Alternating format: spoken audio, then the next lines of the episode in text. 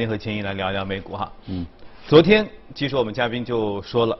今天就是就昨天晚间哈，有一个重磅数据，就是这个 CPI 的数据，而且呢，其实已经预料了，因为应该有可能有大幅度的增长，因为它是同比数据嘛，去年同期那个数字特别低，所以大概率这个数字特别高。好，今天早晨我看到了四点二这个数字来了，然后呢，甚至已经开始最最最早上看到一些推文就已经在说，好，美联储可能要动手了啊，因为这个数据特别高。当然，美股也确实是应声下跌了哈。你是如何来看待这个数据的？它超乎。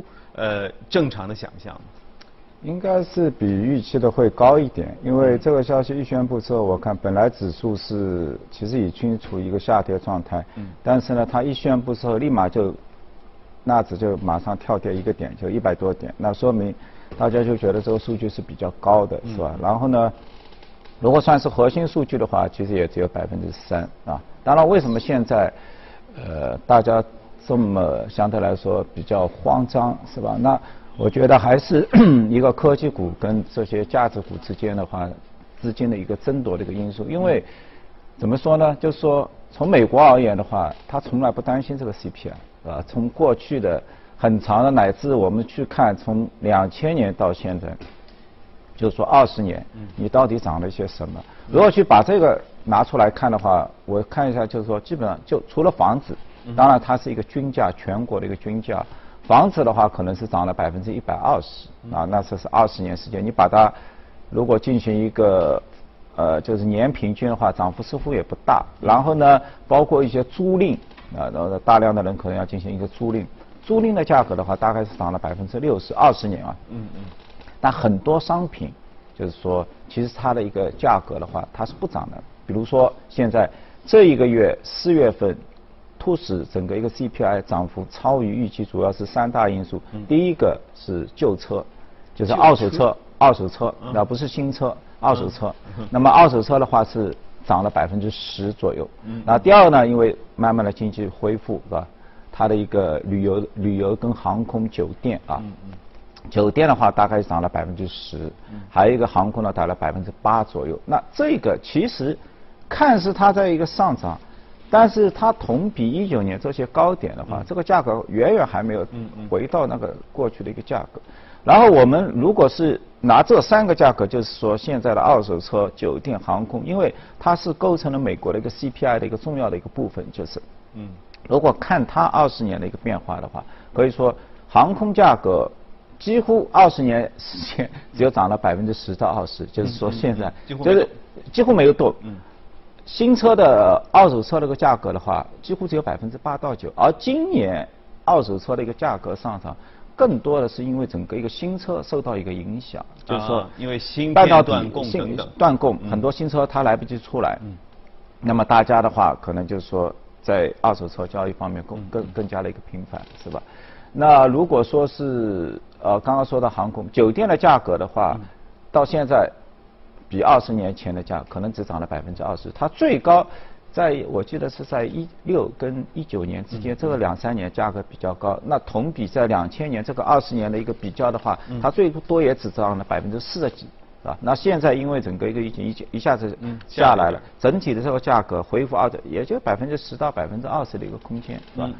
所以呢，我觉得就是说，就是说整个一个华尔街把这一个因素拿过来，因为。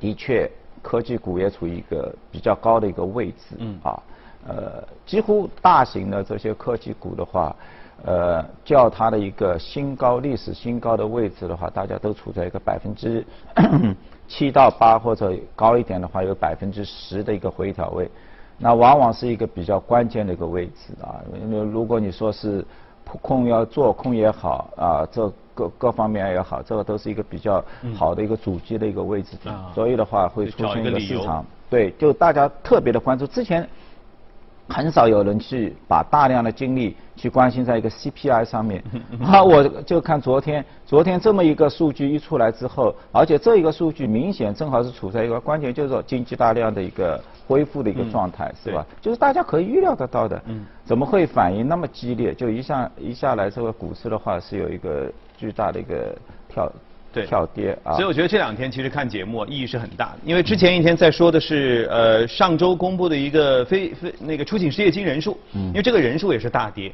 嗯，然后在听嘉宾在分析的时候，因为这里面其实是细分慢慢会你会发现其实是找长期工作的人多了，而短期那些提供的像快递业的打零工的这样的工作的需求少了，因为本身在复工复产，所以其实这个数据的落差背后是值得解读的。就像您刚才说的这个，这次最新的这个呃通胀的数据，那通胀的数据里面，其实要细分来看，那二手车这个价格上涨，说心里话，其实也没有什么好担心的。只要汽车芯片这个供应一旦恢复的话，其实这里面的份额的占比很快也会下去。而且更重要的是，它其实参考的这个基数是相当低的一个基数。对，当然，当然我们也要考虑到，就是说有些原材料核心，就是说现在的一个生产工艺。那么，因为现在包括美国，包括全球。都在谈论一个全球的一个变暖、环保的一个因素。嗯嗯嗯。那么就是说，你过去在两千年，大家作为一个基数，作为一个起点，那时候一个生产工艺。那么放在这个二十年以后，我们来看你是不是达到这个环保的一个要求。嗯。那这个是值得商榷。就是说，有些价格上涨，就是比比如说我们近期看到短期的这些钢铁价格。突飞猛进，对，上涨幅度很大，包括它的一个废钢的价格也在那里。就说之前大家都不谈，哎，觉得因为你是短期，它因为它不是一个需求推动，因为我们谈到很多商品的价格，就是说如果你是供应链或者 input 的一些原材料的一些变动，它很快就会会就是这个因素会消除，那么最多是影响几个 quarter，然后的话它价格就会下跌。但如果你是一个需求一个持续的一个上涨。革命性的一个变化导导致，那它有可能的一个上升的一个趋势。那我们现在就不谈，就钢铁它可能需求，我们基本上这用二十年时间来看的话，它就是一个平稳的。嗯。但是呢，它的一一些工艺，就是说现在大量的钢厂，它都提出它不是用煤炭，是吧？它可能都要提出用氢在生产，这是主流的，包括米塔，包括浦项，包括甚至国内的宝钢，它也在谈。而且这样的一个产量的话，大家就不约而同的把五年、十年以后的这个产量的话，要提提升到百分之十五到百分之二十，甚至要更高。用天然啊，天然气的话还不属百分百完全的一个环保，就是说他们的压力在增大，压力在增大的同时呢，就是说。它整体的它的一个 cost 一个成本的话，它是在上升。对。所以有一些价格的一个上涨，一旦说监管层对于整整体的环保要求，如果是落落实下来变成一个法律的话，那有些价格它是一个上升的话，它就不是一个短期的或者是一个周期的，而是一个持续的持续性的一个上涨的一个过程。这一点的话，我觉得就是说所有的投资者应该去去关注一下，是吧？部分的。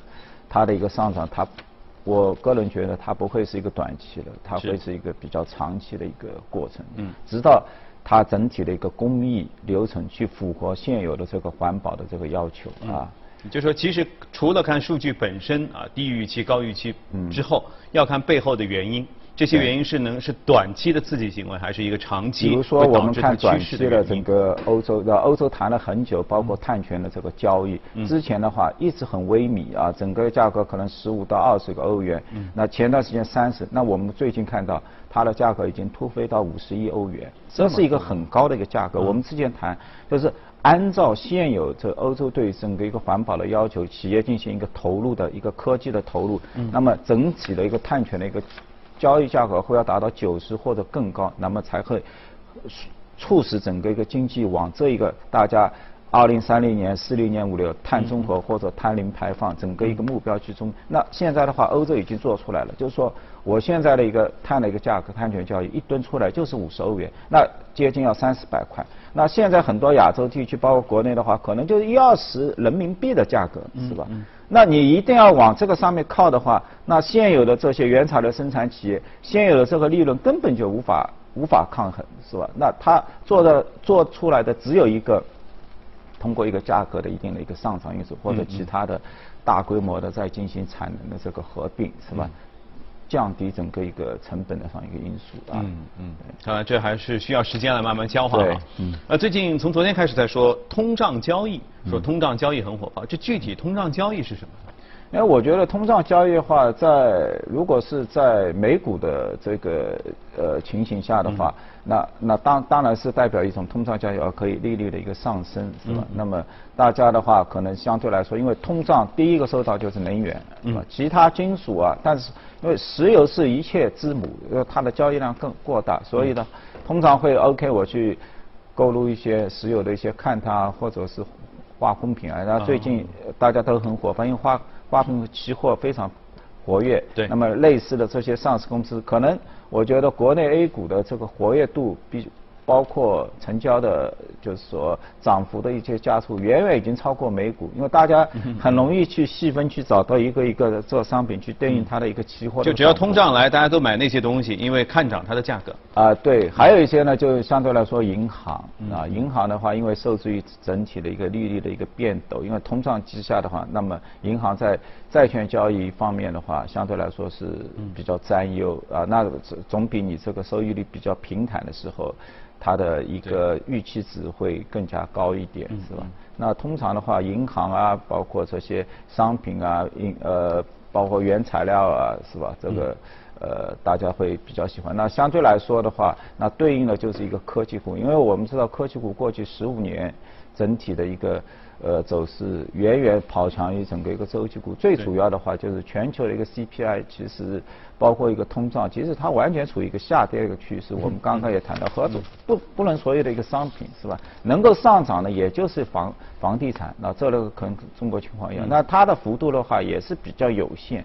用一个二十年的一个呃常态去看的话，它可能年度变动也就在百分之二三或者什么样一个水平，是吧？那么相对来说，那因为科技股它天然它不是靠涨价因素，它的成长的逻辑永远是不不停不断下跌的一个价格。嗯嗯，对，是吧？然后的话，巨大的一个应用，嗯，流量进来或者其他的一些收费的一些模式。